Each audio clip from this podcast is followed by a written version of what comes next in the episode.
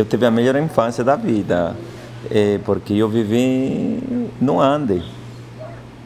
Vivia junto com, por exemplo, tipo, eu tinha vários cachorros. Aqui a gente tem que ter um apartamento um cachorrinho fechado. Lá não, a gente tinha muito. E era companheiro que você ia passar a cuidar o, o, as ovelhas, a, o cavalo, o, o, porco, tudo que tem no Ande, só tipo, você andava todo dia, brincava. A gente não conhecia, eu não conhecia nenhum tipo de brinquedo. Meu brinquedo era todo natural. As pedras, as flores, as plantas, os animais. Então, eu, vendo a infância agora da, dos adolescentes, das crianças, acho que minha, minha infância foi maravilhosa. Não tem nada que falar, foi muito lindo, desfrutei. Nunca, não tinha celulares, não tinha tablet, não tinha nada, mas era muito bom você inventar seus próprios eh, jogos e jogar. Toda, todo dia, minha infância foi realmente maravilhosa. Eu, quando era criança, quando você invento, ai, no quarto, na sala, você inventa, né? muitas coisas. Agora que eu lembro, lembro, a gente brincava na, na muitas coisas criança, a gente brincava. Brinquei bastante com as crianças. Alguns brinquedos que eram, não, eu ensinava, eu mostrava um vídeo, né? Olha, como que os, os bois brigam? Vamos brigar, você vai ser boi, eu vou ser boi. A gente brigava na sala, naturalmente. Assim inventava, fazia regra dos jogos para jogar, para distrair eles, né? Isso é normal.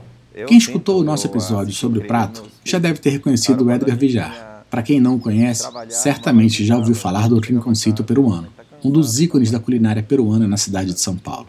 Edgar nos recebeu em seu restaurante no centro, que foi o primeiro das dez unidades espalhadas pela cidade do pequeno império gastronômico que o Edgar construiu ao longo das duas décadas que vem morando em São Paulo.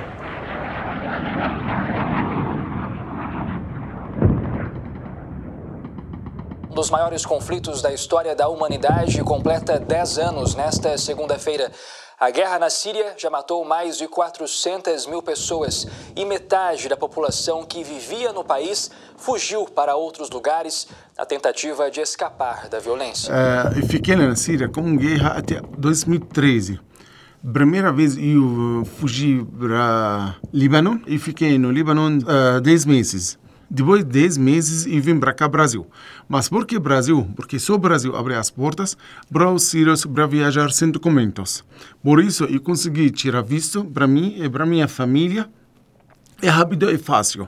Durante uma semana eu consegui tirar visto e vim para cá com, com minha família.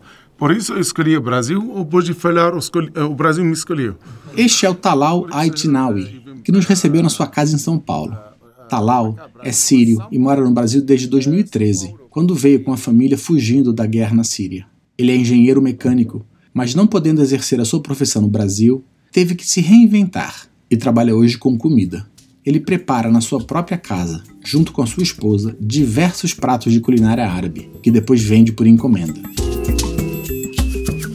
Meu nome é Edgar Vilar, sou do Peru. Já vou morando aqui no São Paulo 22 anos. Cheguei com 21 anos de idade nos anos 2000 e estou aqui trabalhando até agora. Sou pai de dois filhos, um casal. Minha filha Grace, de 17 anos, e meu filho de 14, Alexis. Eu sou Talal Altinawi e eu sou sírio do Damasco. Cheguei aqui ao Brasil em de dezembro de 2013. Pai para três filhos. Um menino o meu filho que tem, eh, se chama Riyaji, eh, agora ele tem 19 anos. Eh, minha filha Yara, que tem 16 anos. Eles nasceram lá na Síria. Tenho uma menina que nasceu aqui no Brasil, se chama Sara, agora tem 8 anos. Eu sou engenheiro mecânico, mas agora eu trabalho como comida árabe. Produzido pela série, esse é o podcast Caminhos Possíveis. Neste episódio, o diretor Aaron Fernandes viajou aos Andes com Edgar Vijar e ao Oriente Médio com Talal Altinawi, visitando Machu Picchu, Damasco, prados com ovelhas e mesquitas. Os convidados deste episódio vêm de horizontes muito distantes, e as razões que os trouxeram para o Brasil não são muito diferentes, mas eles chegaram com a mesma esperança, a de ter uma vida melhor. A Síria é um país, fica perto do Líbano e Turquia. é Iraque, entre Iraque e Líbano e em cima de Turquia. embaixo é Jordânia. A Síria, um país bem antigo, uh, no mundo, tem idade de mais de 5 mil anos. É muito frio e muito, uh, muito calor, os dois, mais ou menos menos 5, menos 10, com neve. No verão uh, fica muito calor, até às vezes 40, 45 de graus. Antes da guerra, era um país bonito, tranquilo, fácil para se viver. Mas sabe que depois da guerra que começou em 2011, a vida lá fica é muito difícil. A guerra acabou, ok, mas agora tem guerra de economia, porque uh, a vida lá na Síria agora é muito complicado. Mas eu gosto do meu país, claro, porque eu, eu nasci lá uh, e gosto de voltar. Mas agora acho para viver é muito difícil, mas eu gosto de voltar só para visitar. Meu país está em Sudamérica, ao lado do Brasil, é, é fronteira também com o Brasil, é, por Acre. E me, meu país tem este, 33 milhões de habitantes, está dividido em três regiões, né? a costa, a Amazônia e a, e a Sierra, el Ande, do Peru. Eh, temos muita cultura milenária assim, eh, somos descendentes dos Incas, temos uma cultura bonita. Convido vocês a conhecer Machu Picchu, uma das maravilhas do mundo. Esse é o Peru. Passava uma época tão difícil, ah, nos anos 2000, eu decidi viajar. Eu viajei oito dias de viagem, sem, sem saber quase nada. Não sabia onde era meu destino. E, na realidade, eu não sabia onde era meu destino, porque peguei o ônibus e fui escalando o ônibus, o ônibus cheguei na fronteira do, do Brasil, aí que me toquei. Fui para o Brasil. Eu entendia do Brasil, era muito, gosto muito do jogo, do futebol e também do carnaval. A única referência que eu tinha é isso. E com essa referência cheguei na fronteira, eu não sabia onde ir. Eu pensei que era tão igual que do Peru, que eu vinha do, do, do interior para a capital. Não. Quando eu estava na fronteira era diferente. Tinha quando eu fui no terminal rodoviário, tinha ônibus para todo lado. Fiquei perdido. Aí rapidamente perguntei à pessoa que estava atrás da fila, que era um boliviano, né? Ele falou que ele me perguntou se eu estava indo fazer turismo ou estava indo a trabalhar. Ah, eu falei, estou indo trabalhar. Vai para São Paulo. Essa foi a dica. Cheguei ao dia seguinte em São Paulo e estou aqui até agora.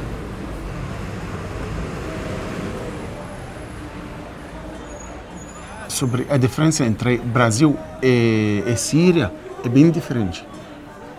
Outra coisa, outro país, em, em tudo, em cultura, religião, uh, pessoas, como pensar, uh, trabalhar, tipo de trabalho, é, é, bem diferente.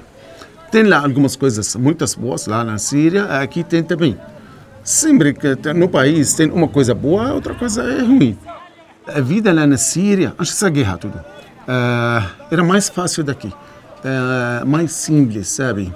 A população menor, também vizinhos têm visitas sempre. Aqui no Brasil, sabe, ninguém visita o, o vizinho.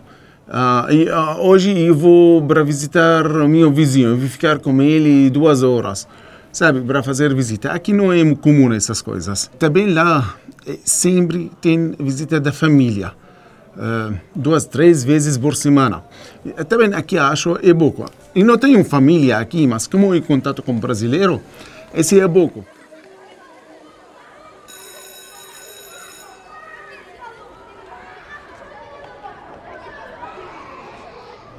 Eu acho que eu como pai para meus filhos dois valores, mas na escola que o ensinamento que eles dão a escola que eles estudam ensina muito da cultura do Brasil, tudo que tem que ser referência da cultura, né? Porque como eu tenho minha cultura, que sou do Peru, sou estou um pouco mais fechado na minha cultura, no meu trabalho. Então, os meus filhos tem essa socialização muito mais com os brasileiros, estudam junto com todos os brasileiros. Minha filha já tem 17 anos, ela sabe muita coisa que eu não sei, porque ela estudou. Mediante o estudo, ela adquiriu conhecimento muito da, da cultura brasileira.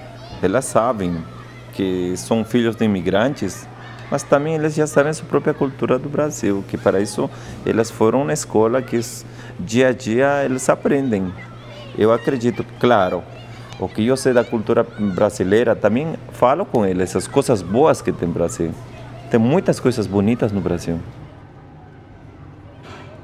Na sua casa, onde nos recebeu, Talau instalou equipamentos industriais de cozinha, onde prepara e refrigera todos os produtos de comida que depois vende sob encomenda. Ele também tem uma sala com decoração especial, simulando uma tenda árabe, com muitas almofadas para comer ao nível do chão, como ele fazia em sua terra natal. Ele tem também uma mesa grande que pode atender até 15 pessoas. Lá na Síria, eh, a minha vida era mais tranquila daqui, eh, porque eu tinha eh, um escritório de engenharia, três lojas para vender roupa para criança, dois apartamentos, um carro, então minha vida era tranquila. Quando cheguei aqui ao Brasil, eu tentei para trabalhar como engenheiro, mas não consegui conhecer minha diploma. Por isso eu não consegui trabalhar como engenheiro. Por isso eu mudei para trabalhar com comida. Uh, sobre meu trabalho com comida, eu trabalhei antes lá na Síria, mas como hobby. Mas agora, aqui no Brasil, não. Eu cozinho para brasileiro. Hummus, coalhada seca, ganoush, ou arroz com castanha e carne, uh, kibe, uh, tabule, um tipo de salada, pau sírio. Então agora eu faço a, a comida, uh, kibe assado, essa é a massa trigo, carne, eh, cebola, eh, sal, pimenta do reino. Com essa bandeja, eu vou colocar massa, depois carne e em cima massa de novo para fazer uh, quibe de quibe assado. Durante a pandemia, uh, o trabalho fica muito ruim, então eu preciso fazer uma coisa nova para ganhar mais dinheiro. Então, eu achei essa ideia de fazer uma tenda árabe, um espaço árabe. Espaço árabe 100%. Eh, e também esse sentado é árabe. Lá na Síria tem essa mesma coisa. Uh, pode sentar para comer no chão. Entendeu? Uh, trouxe uh, essa toalha da Síria, uh, esses quadros da Síria também, e também serve comida síria 100%. Música árabe, é tudo árabe. جاي لعندي لك انا اللي جاي انا جاي يعني معقوله ما اجي لك مو معي مو معي لسه ما راح تعال عندي Também para mim, que quando cheguei aqui, uh, eu tinha um problema com língua, porque português uma língua não é muito comum como inglês, uh, francês, essas coisas. Ainda estou tentando para aprender essa língua, mas é muito difícil. Mas para meus filhos, sabe, sempre para filho, mais fácil para acostumar. Agora, para eles, eles falam português muito bom como o brasileiro. Maiormente quando eu cheguei, o grande um obstáculo que eu tinha era o idioma, porque eu não sabia falar português. Então foi complicado. Mas depois, o resto, as pessoas são muito amáveis, eh, receptivos e me dei bem, graças a Deus. Meus filhos falam espanhol comigo em casa. É, fora da casa eles falam no português, mas com os filhos eu tenho que, é, além de falar este espanhol, eles falam meu idioma, quechua. Eu sou quechua hablante, sou de Lande, do Peru. Então eu falo minha, minha língua, porque eu moro com minha mãe, uma senhora de 86 anos. Ela fala a língua nata do, do Ande. Eu me comunico com esse idioma e eu falo com meus filhos que tem que aprender. É cultura. Eu falo bastante com eles da minha cultura, uh, mostro com vídeos Peru, viajo com eles no Peru. Eu fui no Ande, eu eu levei a minha casa onde que meu pai me cuidou. Eu fui com eles, eles amam também o Ande. Sempre a gente fala cultura, nossa cultura a gente sempre eles, claro, nasceram no Brasil, são brasileiros, mas eu sempre falo da minha cultura. Um dia minha filha falou, papai, estou cheio de cultura. Inclusive, uma vez a gente estava jogando é, era um jogo Copa América e tinha que jogar é, Peru e Brasil. Aí falando, filho, nós somos peruanos. Aí meu filho estava aí com a camiseta do Brasil, né? Mas hoje é para torcer para Peru, filho. Aí falou, tá bom, papai, eu vou colocar uma em cima. Coloquei em cima, tudo bem. Brasil meteu gol. Meu filho tira a polo do, do, do, do, do Peru. Sou brasileiro, pai. Por mais que você coloca, fala a cultura, tem uma hora que ele fala, também sabe que ele é brasileiro. Entendeu?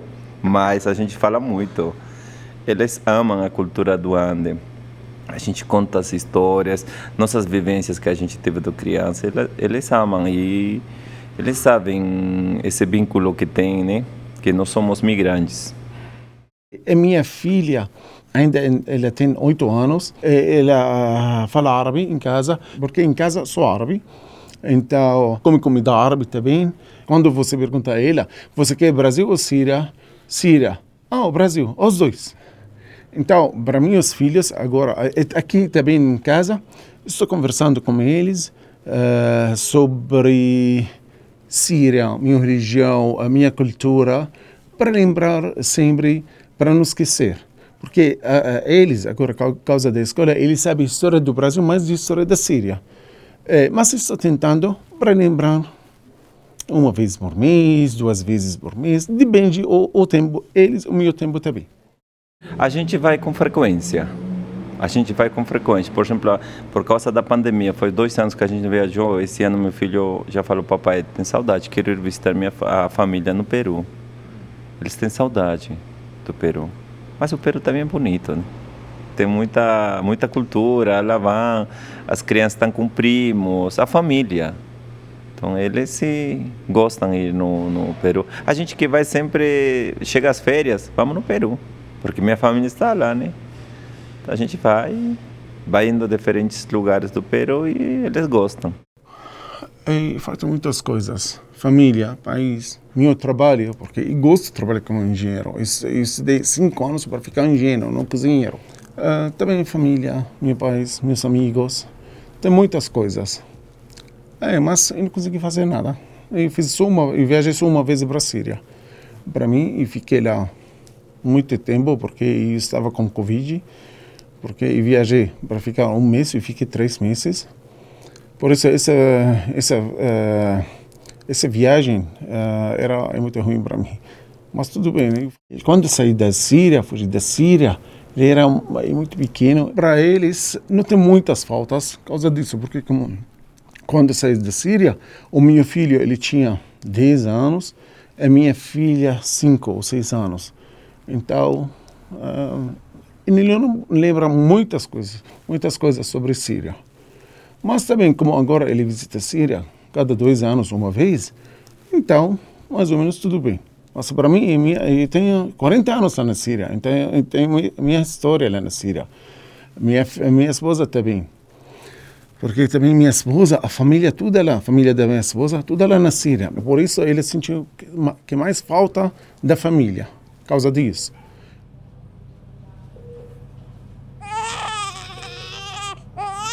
Claro, eu lembro meu, uh, nasceu do, do meu filho, que é o primeiro filho.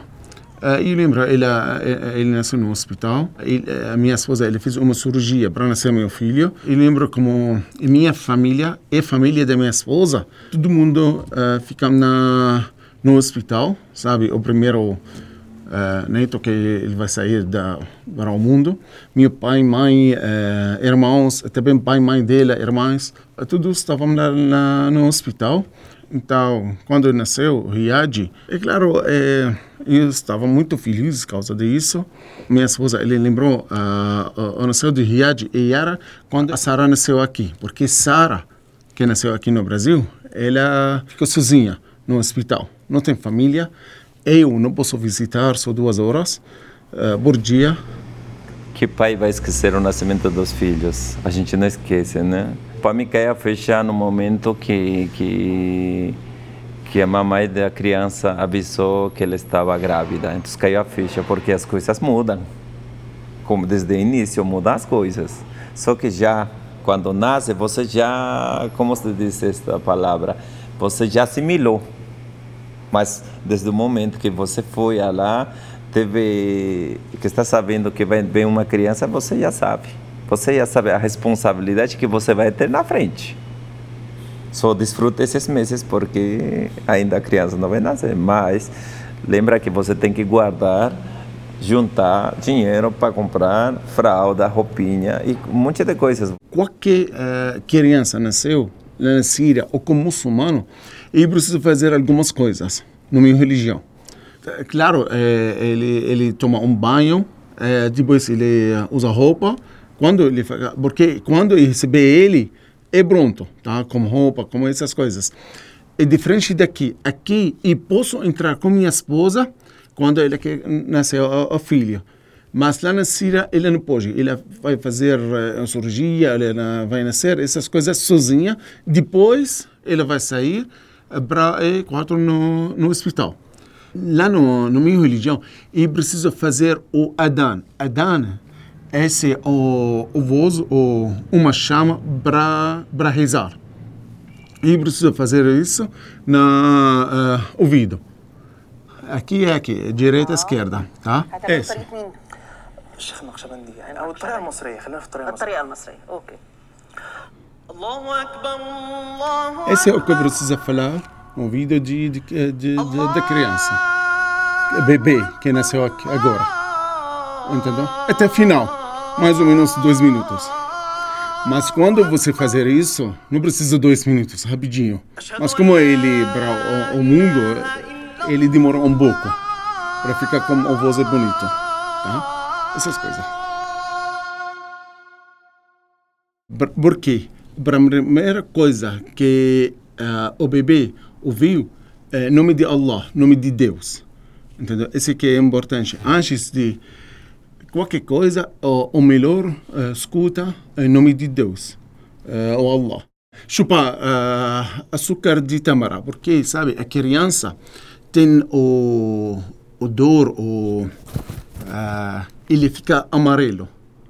Sabe, depois, um, por isso ele toma açúcar com água. Então, a tamara ajuda a não passar isso. Depois, sete dias, eu preciso... Uh, tirar cabelo. É, raspar com gilete, precisa. Uh, eu preciso doar dinheiro com peso de, de cabelo. E depois sete dias também uh, eu preciso uh, doar, distribuir carne, carne de cordeiro. Essas coisas não me religião. Por quê? Como eu estou muito feliz por causa de eu ganhar um bebê, eu preciso ajudar minha, família ou outra pessoa também para feliz. Por isso, doar dinheiro, e carne. Está bem, minha filha que nasceu aqui, eu fiz isso também. É, eu acredito, né? Cada pai conselha os filhos o que é bom ou tranqueira, né? Eu levei meus filhos de uma forma que eu queria que meus filhos sejam isso. Eu quero que por esse caminho sempre fui. Não tem um manual como como os pais têm que criar os filhos. Então o pai pega como que foi criado, vai nesse caminho, outros vai no psicólogo, ajudas, tem várias coisas. Então, meu conselho para mim, os pais seriam ser conscientes de que que, que estão lidando essa criança. Agora são adolescentes ainda. Eu sempre inculquei. Minha filha, eu, eu já sei mais ou menos o caminho dela. A gente já traça agora meu filho, está duro, hein? a gente não sabe porque que o é, que que vai ser, né? Mas gostaria que meus filhos levem a profissão que o pai adquiriu, né? Administrar negócios, levar por aí para frente. Seria seria bom também. Mas também deixo meus filhos livres que eles façam estudem ou que façam algo que, que as coisas que eles também façam com muito amor. Porque para mim, trabalhar no restaurante, cuidar das empresas, é, não é um trabalho. Para mim, faz com muito prazer, porque eu gosto de fazer isso, eu gosto de atender as pessoas. Tomara que meus filhos também eh, levem no futuro no mesmo ritmo, qualquer trabalho seja que eles escolhessem, qualquer profissão, que eles façam de amor. Eu faço com muito carinho, com muito amor as coisas aqui dentro do, da empresa. Los peruanos estamos de fiesta. Hoy es el día del ceviche. A comunidade peruana é uma das maiores em São Paulo, com cerca de 4 mil imigrantes, morando legalmente na cidade. Edgar, que é chefe, nos contou que o ceviche, aquele prato preparado com peixe cru marinado no limão, é tão popular no Peru que tem até um Dia Nacional do Ceviche, que se celebra todo ano, a cada 28 de junho, também uh, o meu filho ele começou a estudar uh, inglês, uh, computador, quando ele tinha sete anos, oito anos. também ele nadar, ele sabe onde jogou de futebol. Lá na Síria tem alguns grandes.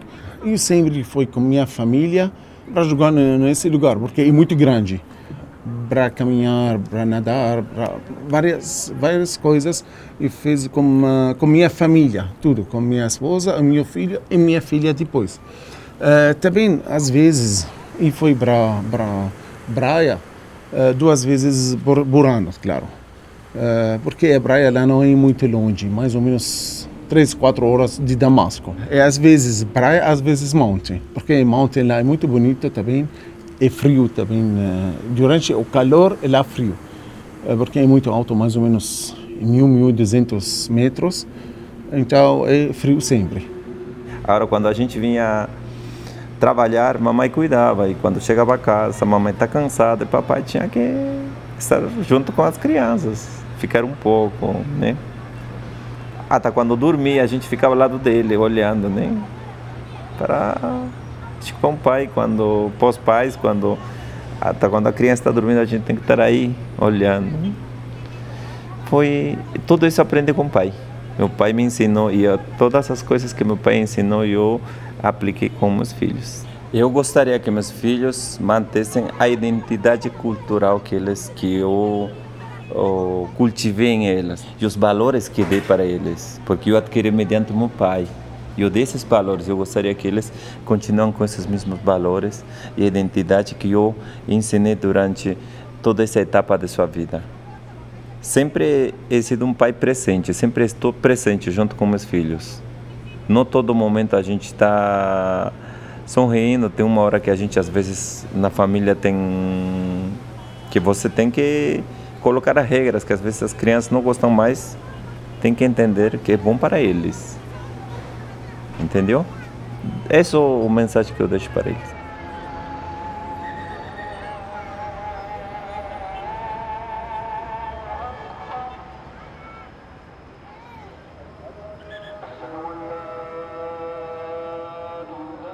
Estou tentando para explicar a cultura e religião da Síria. Mas claro, como ele fica aqui muito tempo com amigos na escola brasileira, ele fica um pouco mais uh, uh, uh, fora da, da minha cultura. Mas estou tentando para ficar mais perto. Então, mas como eu falei com você, que mais importante para mim agora, mais de cultura é religião. Porque se ele mudou a religião, aí fica problema. Mas ainda Ainda eh, está tudo bem, reza na hora, eh, eh, jejum agora, o Ramadã ele vai chegar, não sei se você sabe o que é Ramadã ou não, tá? Eh, ele vai chegar uh, depois de dois meses, jejum minha família toda, ambiente do Ramadã é a mesma coisa lá na Síria aqui, uh, todo dia ir para a mesquita, mesquita aqui em Santo Amaro, mais ou menos 20 minutos de carro, então estou tentando para para ficar mais perto da minha religião, o do Islã. Porque ele pode é, acostumar a cultura do Brasil, não tem problema. Uh, só ele precisa cuidar as coisas, como ele não pode comer uh, carne de porco, presunto, ele não pode beber uh, bebida alcoólica, ele não pode namorar, porque nós não podemos fazer isso. Então ele não gosta, é tudo certo. Na cidade de São Paulo, existem cerca de 10 mesquitas, dentre as quais a Mesquita Brasil, na Avenida do Estado, no centro da cidade, cujas obras de construção começaram em 1929. Ela foi a primeira mesquita edificada na América Latina. Ela quer seguir o projeto do papai, quer aprender várias coisas com o papai, quer estudar administração. Então, acho que é por esse caminho que ela vai. Eu converso com ela bastante, mas claro, não, eu sempre falo para os filhos, o que eu tenho agora é meu. Você vai começar a fazer. Eu estou te dando todas as ferramentas de você estudar, se formar, fazer o que você quer ser filha. Eu não, não eu sempre vou te ajudar, não vou, não vou ser contra de que você quer fazer alguma coisa. Então, eu incentivo ela ter as próprios méritos em conseguir as coisas, né? Se ela quer estudar um, alguma coisa referente comigo, perfeito, bem-vindo, filha. Vamos melhorar, vamos continuar trabalhando. Vamos para o Brasil, não, não fiquemos só no São Paulo, vamos para o Brasil. Brasil é grande. A força, poder sempre estar presente, só, a, só querer de um. Só querer e só sonhar o que, que você quer que vai se fazer realidade o que você sonha. Também meus filhos, ele uh, sempre uh, liga para a família, tia, tio, para conversar com eles. É sozinho, ele ele gosta de falar com tia. Ele liga para tia e fala com ela, tia dele. É, para falar com ela. É, às vezes eles falam com eles, vídeo, vídeo, sabe, o vídeo, para olhar e conversar. É, às vezes só sua mensagem como como grupo, porque ele eles, minhas filhas, eles estão como um grupo da família, família da mãe, sabe? É sempre as crianças ficam mais perto da família da mãe do, pai.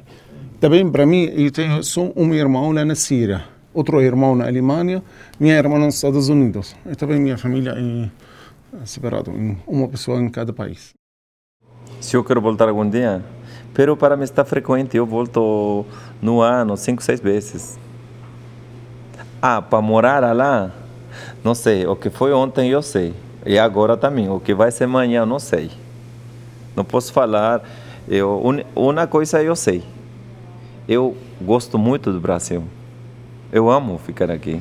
Porque eu migrei. Aqui eu paguei direito do piso.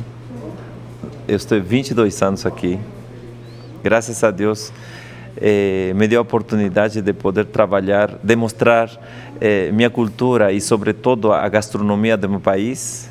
Então, sou grato, sou muito agradecido para os brasileiros, tomando todos os cuidados, projetando as coisas para fazer na frente.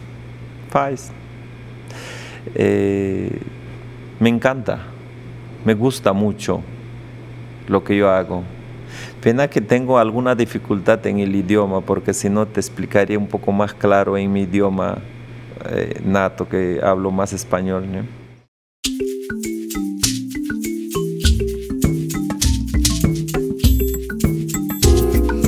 Caminhos Possíveis é uma produção a série, com apoio da Fundação Bernard Van Leer e IFAM, Instituto da Infância.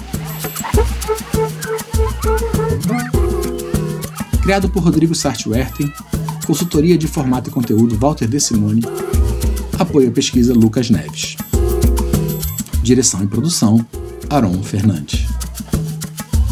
Coordenação de produção Mathieu Rouget. Edição e desenho de som Gabriel Piotto. Mixagem e trilha original Ivan Garro. O som direto deste episódio foi feito por Henrique Berrocal. Transcrições das entrevistas Márcia Reis e Ricardo Reis. Produção da série é de Rony Tavares e Rodrigo Sartwert. O podcast agradece a ajuda de Flávia Mantovani. Este episódio usou áudios da Record News e Rádio Bandeirantes.